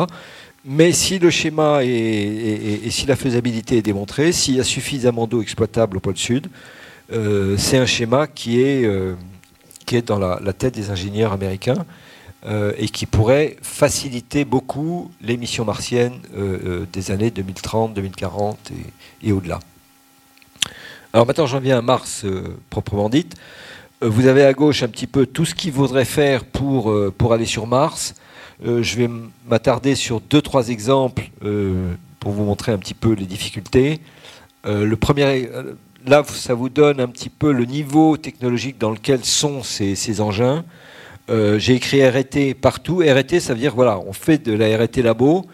il y a quelques engins, celui-là, le système de propulsion électrique de forte puissance qui est, euh, qui est en, développement. Euh, et, pour la démonstration de l'atterrissage, notamment avec un bouclier gonflable, ça, ça c'est une, illustration qui est une démonstration à l'orbite terrestre. Euh, ça, ça a été fait.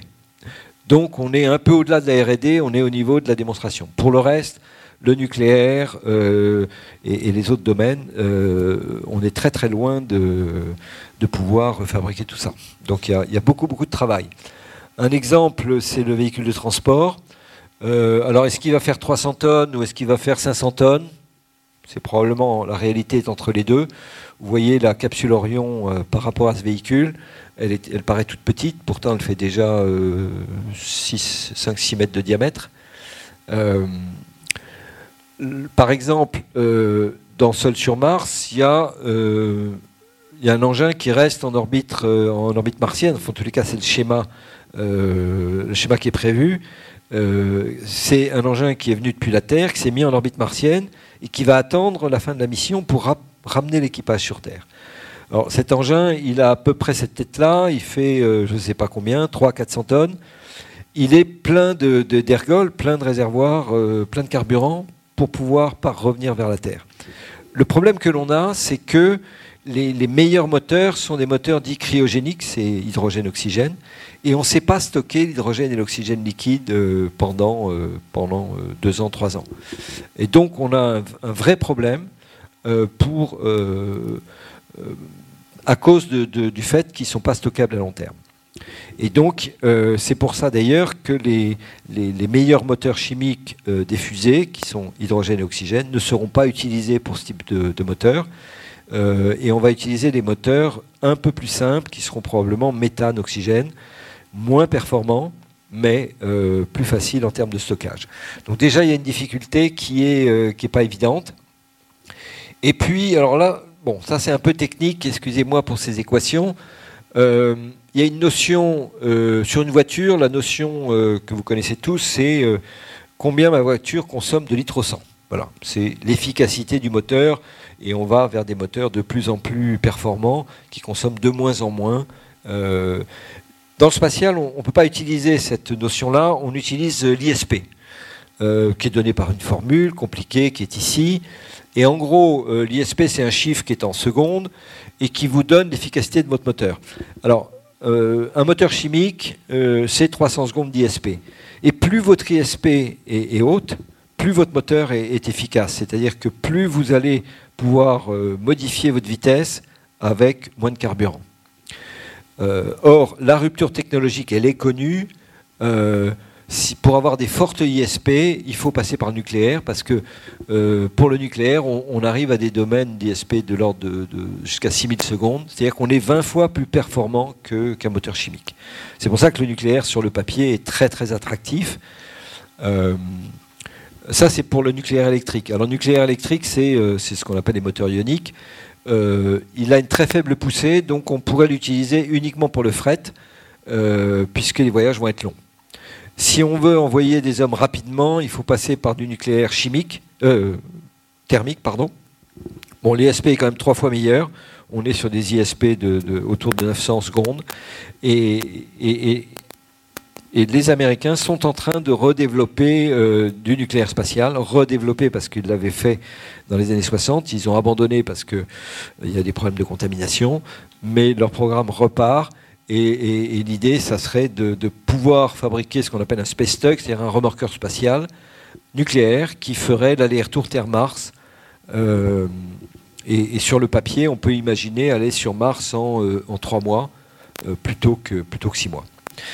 Mais encore faut-il arriver à développer le nucléaire avec toutes les exigences de sûreté, notamment au lancement. et ça, c'est quelque chose qui aujourd'hui n'est pas, pas garanti. Alors, pour l'atterrissage, euh, c'est un problème qui est compliqué sur Mars parce que vous avez une atmosphère, parce que, mais néanmoins vous avez une atmosphère qui vous freine pas beaucoup. Donc aujourd'hui, euh, l'état de l'art, c'est-à-dire ce qui se fait de mieux, c'est ce qui, ce qui a été utilisé pour, euh, pour Mars 2020 ou pour Curiosity, c'est ce Skycrane, ce système-là, qui vous pose un engin d'une tonne. Voilà, ce rover, il fait une tonne. Et rien que pour ça, vous avez c'est compliqué. Quoi. Vous avez déjà un logiciel de pilotage qui fait 500 000 lignes, euh, vous avez 76 systèmes pyrotechniques, euh, donc c'est extrêmement complexe. Euh, les systèmes pyrotechniques, c'est des boulons explosifs qui libèrent un bouclier, qui, qui ouvrent un parachute, etc. Et en anglais, on dit non-scalable, c'est-à-dire qu'on ne peut pas extrapoler à des engins de 30 tonnes. Donc cette technologie ne marche pas. il va falloir utiliser autre chose. Euh, il y a deux, grandes idées. Euh, il y a l'idée que défend, euh, que défend Elon Musk, c'est-à-dire l'aile volante de type navette spatiale, sachant que vous allez vous freiner avec votre aile dans la rentrée dans l'atmosphère, et à la fin seulement, vous redressez et vous avez des rétrofusées pour l'atterrissage vertical. Ça, c'est le schéma que propose SpaceX. Il y a un deuxième schéma qui est proposé par Boeing, c'est le, fameux bouclier gonflable, où euh, vous agrandissez euh, avec une structure gonflable pour pouvoir freiner dans les hautes couches de l'atmosphère. Euh, je ne peux pas vous dire quel va être le, système final. Les deux concepts sont aujourd'hui à l'étude. Par contre, les experts disent qu'il faut environ 40 ans pour développer cet engin. Donc vous voyez, ça vous met l'homme sur Mars dans les années 2060. Donc ça calme un peu ces chiffres. C'est pas moi qui parle, hein, c'est les experts américains qui disent qu'il faut environ 40 ans pour développer ce système. Pourquoi? Parce que c'est, voilà, typiquement, euh, à quoi pourrait représenter, voilà à peu près ce que pourrait être un MAV. Vous voyez la taille de l'engin? Qui doit se poser sur Mars, c'est à peu près la taille de l'engin d'ailleurs du film sur Mars, qui est assez réaliste. Ça veut dire que ce premier étage ici, vous voyez, il a servi uniquement à l'atterrissage. Donc les réservoirs juste au-dessus ici sont totalement vides. Euh, par contre, les réservoirs au-dessus, pour redécoller, pour, euh, pour aller en orbite, évidemment, ils doivent être pleins euh, pour vous emmener en orbite basse, etc. Et, c'est là, et en plus, ça pourrait être une fusée à trois étages. Ça, on verra. il y a des options à deux étages et trois étages. Donc le, message clé, c'est est-ce que, est-ce que ce MAV va se poser réservoir vide ou réservoir plein? Euh, si vous êtes capable de, faire le plein sur Mars, euh, vous gagnez beaucoup en, beaucoup en, coût et, en masse. Euh, ce que j'appelle le prix du transport. C'est-à-dire que pour amener un kilo de, carburant sur Mars dans votre fusée, il faut lancer plus de 220 kilos depuis la Terre. C'est ça le prix du transport. C'est-à-dire qu'amener un kilo, ça vous coûte 220 kilos. Et après, si vous dites il me faut une tonne, eh ben, il vous faut 220 tonnes qui décollent. Voilà. Et, évidemment, euh, quand on voit ces chiffres qui sont théoriques, hein, et on ne pourra certainement pas les, les abaisser, euh, il faut trouver un moyen, si c'est possible, de fabriquer les ergols sur Mars. Et, ça, sur le papier, ça marche très bien, euh, puisque les, calculs, ça c'est la, masse qu'on pourrait poser pour, pour, fabriquer les ergols. C'est-à-dire que la machine à fabrication d'ergols, qui fabriquerait de l'oxygène liquide et du méthane liquide pèserait à peu près 3 tonnes. Ça, c'est l'option euh, je, je fais le plein sur Mars. Si je dois amener tous les ergols depuis la Terre, ma fusée, elle va se poser, elle fait 30 tonnes. Euh, uniquement en masse d'ergols. Après, il y a toute la structure à rajouter, etc. Donc, quand on voit ce chiffre, évidemment, on se dit bah, il, faut, il faut tendre vers ce schéma-là. Et donc, il faut faire ce qu'on appelle l'ISPP, In situ propellant production. Il faut fabriquer des ergols sur Mars. Et là, énorme point d'interrogation. Est-ce qu'on saura le faire? Personne n'en sait rien. Parce que euh, euh, bon, ce schéma est très compliqué. La seule chose à voir, c'est ce chiffre-là. C'est qu'en en fait, rien que pour l'eau, euh, les calculs montrent que pour l'équipage, pour tenir 500 jours, pour alimenter le, MAV, il faudrait extraire 68 tonnes d'eau. Vous voyez, on est dans des chiffres colossaux. Et la question, c'est est-ce qu'on saura le faire? Euh, on n'y est pas allé. On n'y est pas. Aujourd'hui, on a des mesures qualitatives de la présence de glace d'eau le sous-sol. On n'a jamais, euh, on n'a pas de, mesures quantitatives précises. Donc en fait, on ne sait pas très bien. Donc très très gros point d'interrogation. Un peu comme le nucléaire, ce, schéma-là est absolument à confirmer et, ça va nécessiter des missions préalables sur Mars pour, pour s'assurer qu'on pourra le faire. Alors je vous ai parlé du nucléaire. Bah, le nucléaire, il est reparti. Ça, c'est de la RD. Euh, c'est-à-dire que c'est un tout petit réacteur nucléaire. Il fait 1000 watts. Vous voyez, c'est minuscule par rapport à nos centrales nucléaires. Alors, c'est très radioactif, ce truc-là. Hein, il ne faut pas s'approcher. Mais euh, ça, vous, donne un kilowatt. Voilà. Et l'idée, euh, c'est le programme Kilopower qui a été lancé en 2018. Et l'idée, c'est que vous fabriquez ce petit démonstrateur avec dans la tête la possibilité d'en faire un 10 fois plus gros ou 30 fois plus gros. En gros, il faudrait, euh, il faudrait 100 kW d'énergie pour, euh, alimenter tous les systèmes électriques qui vont euh, creuser le sol, extraire l'eau, casser les molécules d'eau par, par hydrolyse de l'eau. tout ça nécessite beaucoup d'énergie. Et donc, les panneaux solaires, c'est risqué, il y a des tempêtes. Et donc, la NASA est convaincue qu'il va falloir passer par, euh, ce type de petits réacteurs, euh, typiquement 50 à 100 kW. Voilà, ce genre de choses. Alors, sans risque lancement. Alors, comment on fait pour lancer du nucléaire euh, qui ne soit pas dangereux? Il y a une astuce qui, qui, est un peu le cauchemar des ingénieurs, mais qui est une astuce de sûreté indispensable. C'est que votre réacteur, vous allez le lancer vierge. C'est-à-dire qu'il n'a a jamais tourné. Jamais. Donc il n'y a jamais eu de dégagement de neutrons là-dedans, et tout ça est finalement assez peu radioactif avant le lancement. Et quand vous êtes à une altitude de sûreté typiquement de 2000 km en orbite terrestre, vous faites diverger votre réacteur, et là il devient hyper radioactif. Et donc on peut, euh, c'est la condition euh, nécessaire, puisqu'il faut, il faut que ce soit un réacteur qui soit euh, sans risque, il faut aussi qu'il soit plug and play, c'est-à-dire on appuie sur un bouton, ça marche, on ne va pas demander aux astronautes d'aller triturer les réacteurs comme ça se fait dans les centrales. Donc, donc voilà, il y a plein de conditions importantes pour, pour arriver à envoyer des réacteurs. Alors, un petit, mot, un petit mot sur les radiations, parce que c'est un, un, sujet qui, interpelle beaucoup. Euh, beaucoup de choses ont été dites. Euh, je voudrais juste vous montrer, je trouve assez parlant cette, cette, cette image. Donc là, on a les années, années 70, 71, 72. L'émission Apollo, Apollo 11, c'était celle-là. Apollo 12, 13, 14, 15, 16, 17.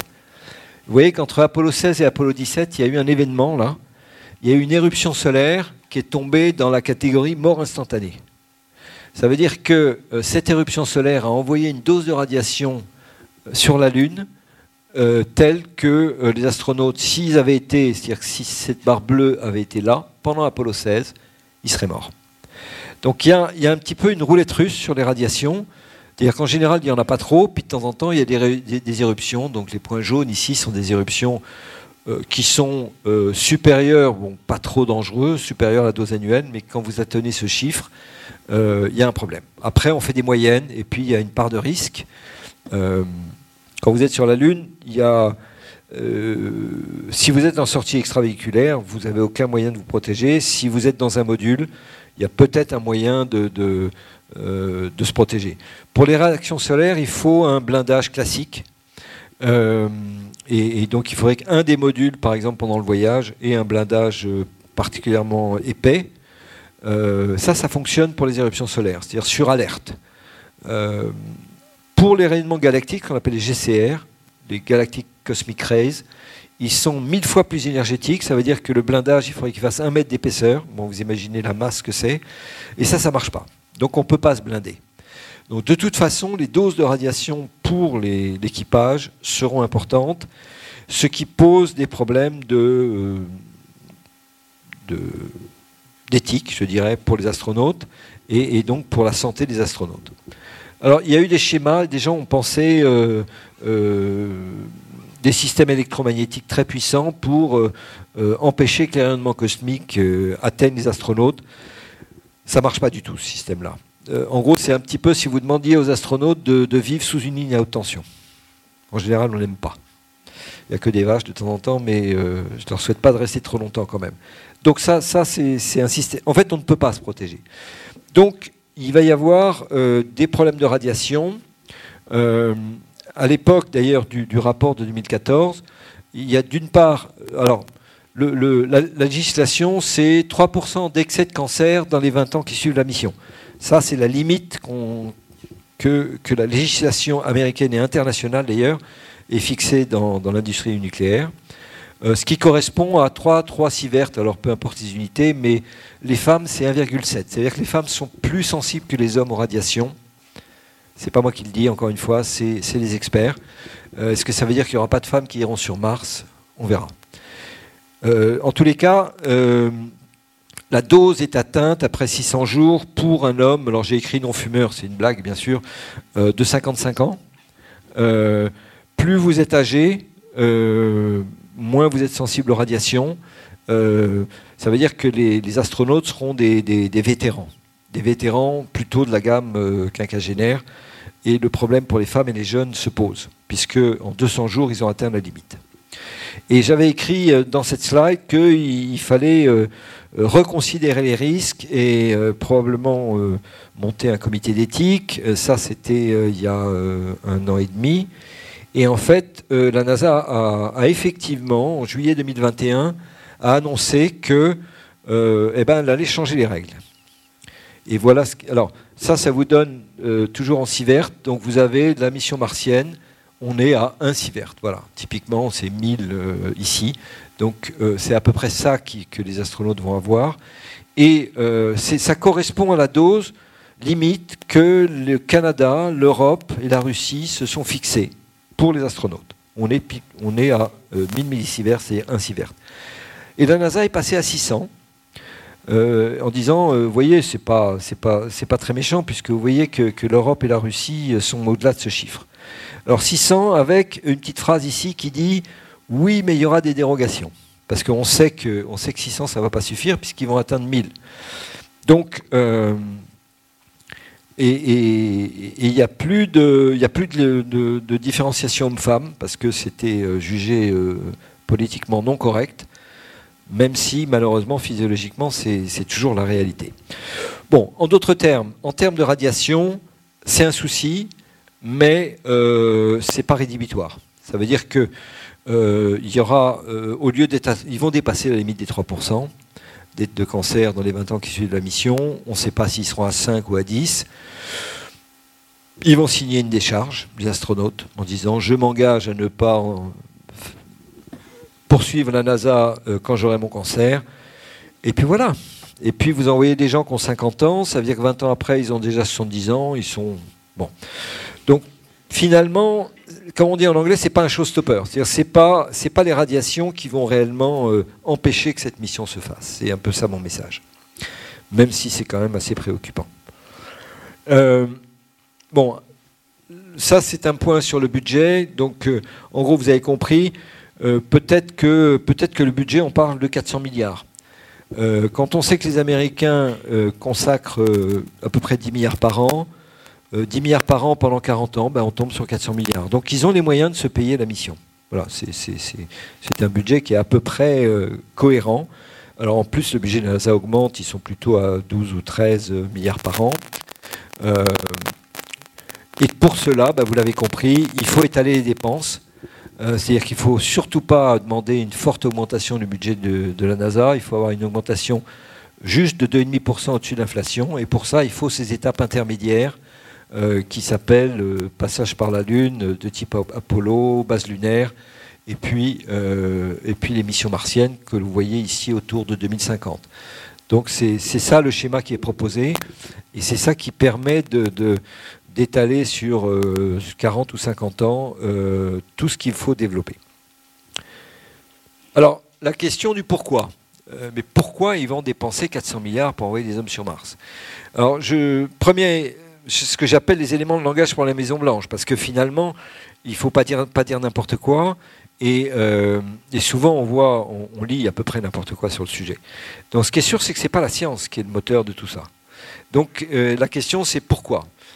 Euh, Est-ce que c'est lié à l'impact économique? C'est est-ce qu'il y a un business? Est-ce qu'on va se faire de l'argent? La réponse est certainement non. Il n'y a aucune perspective de, de retour sur investissement. Donc c'est que des dépenses, il n'y a pas des recettes là-dedans. Il y, a pas, a zéro recette. Il n'y a que des dépenses. Euh, est-ce que c'est un argument de, défense nationale? Vous savez qu'aux États-Unis, tout, tout, tout, ce qui touche la, défense nationale, euh, c'est absolument sacré. Et la réponse est non, euh, quand même. Il ne faut pas, pas exagérer. les vols spatiaux habités, ce n'est pas un argument très solide pour, pour dire que c'est lié à la sécurité nationale du pays. Donc ça, ça ne marche pas bien. Euh, est-ce que c'est pour avoir une stature nationale et des relations internationales? Certainement oui.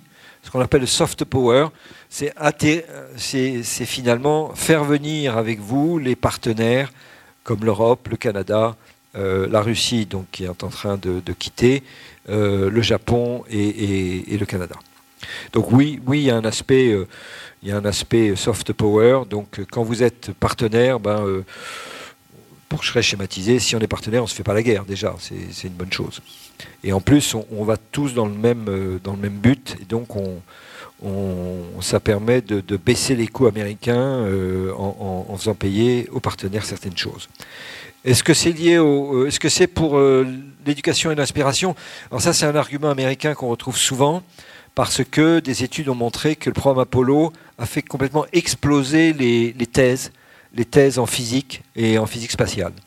Euh, dans les années 70, il y a eu un engouement pour le spatial avec le programme Apollo, et donc c'est souvent, euh, souvent utilisé euh, par, par les Américains pour justifier ces programmes de vols habités.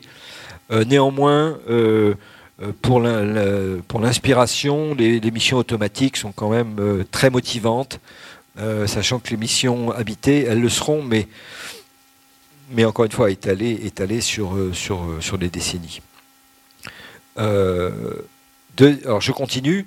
Est-ce que c'est parce que l'homme fera mieux que le robot? Alors oui, aujourd'hui l'homme fait mieux que le robot, mais attention que cet argument, on ne sait pas dire si dans 20 ans il sera toujours vrai. Est-ce que, est que le robot, avec l'intelligence artificielle, ne sera pas tout aussi efficace, voire plus que l'homme? Sachant que l'homme coûte entre 10 et 100 fois plus cher que le robot. Donc, donc dès que le robot va devenir plus efficace que l'homme, cet argument va, s'effondrer, et donc en soi, il ne suffit pas. Est-ce que c'est pour la survie de l'humanité? Alors ça, c'est l'argument d'Elon Musk. Euh, Elon Musk dit de toute façon on va tous mourir sur Terre et puis euh, ceux qui même me suivent on ira sur Mars. C'est un argument qui est, euh, éthiquement extrêmement contestable et qui est très dangereux puisqu'il incite finalement à, polluer encore plus la planète et en se disant bah, après, après on s'en va. Donc cet argument-là, il, est vraiment, il est vraiment très négatif et évidemment il n'est pas du tout proposé par les, les, ingénieurs. Et est-ce que finalement c'est le destin de l'humanité? Euh, qui est que c'est dans le destin de l'homme d'explorer les planètes. Donc on, en vient un petit peu à, la nouvelle frontière, qui est un, schéma euh, aux États-Unis qui, qui, fonctionne beaucoup. Euh, le résultat, c'est que aucun de ces arguments à lui tout seul ne tient la route. Et, la réponse que donnent les, experts, c'est de dire, ben, avec cette mission, on, on voit jusqu'où l'homme peut aller vous voyez que la réponse, ce sont des questions, ce qui est quand même assez paradoxal. Et jusqu'où l'homme peut aller dans l'espace. Et, en, plus, on ne sait même pas ce qu'il va y faire. Donc, euh, qu'est-ce que l'homme découvrira et, accomplira quand il sera là-bas? Ça veut dire qu'aujourd'hui, on ne sait même pas ce qu'il y fera. Ce qui est quand même un peu, contestable. Euh, donc aucune, euh, aucune raison à elle seule ne tient la route. L'argument scientifique n'est certainement pas l'argument le plus important. Et euh, les sondages euh, ont été faits. L'intérêt du public n'est pas, le, pas le moteur aux États-Unis. Il ne faut pas croire qu'aux États-Unis, euh, tous, les, tous les Américains sont, sont des chauds partisans de l'homme sur Mars. Ce n'est pas vrai du tout. Les, sondages montrent qu'il y a peut-être une proportion de 20 ou 25% de gens qui sont favorables. les autres n'ont pas grand-chose à faire. Donc ce n'est pas un argument aussi très fort.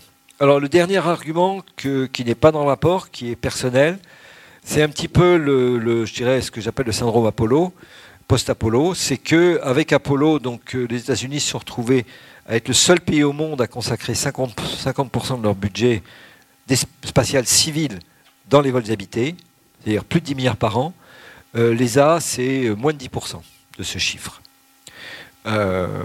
donc évidemment, l'industrie pousse à ce qu'on maintienne ces programmes, mais pire que ça, les États. C'est-à-dire que si vous êtes en Floride, vous avez le Cap Canaveral. Et si vous avez Cap Canaveral, euh, vous êtes sénateur de Floride, votre but c'est qu'il y ait le plus de lancements spatiaux parce que ça crée des jobs tout simplement. Si vous êtes à Houston, Texas, pareil, vous avez un énorme centre NASA et donc il faut que l'activité spatiale soit la plus importante pour créer des jobs. Et aujourd'hui, il y a 70 000 emplois concernés. Donc il y a, une forte, euh, une forte euh, pression interne, on peut appeler ça un lobbying, pour maintenir, keep the momentum, maintenir à tout prix ces programmes. Et, comme l'ISS est en voie de déclin et va s'arrêter, il faut, il faut passer à l'étape suivante. Et donc c'est toute la stratégie de ce qui se passe en ce moment. Et cette étape suivante, je vous l'ai expliqué là pendant plus d'une heure, c'est l'homme sur Mars en passant par la Lune.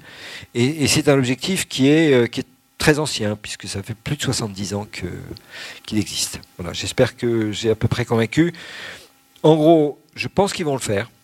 Euh, vers le milieu du siècle, pour simplifier, 2050, plus ou moins 5 ans, euh, et ça sera euh, le programme phare. Voilà, maintenant, si vous voulez en savoir encore plus, ça, ce petit ouvrage, en gros, j'ai mis par écrit à peu près tout ce que je vous ai raconté avec plus de détails, et je vous remercie.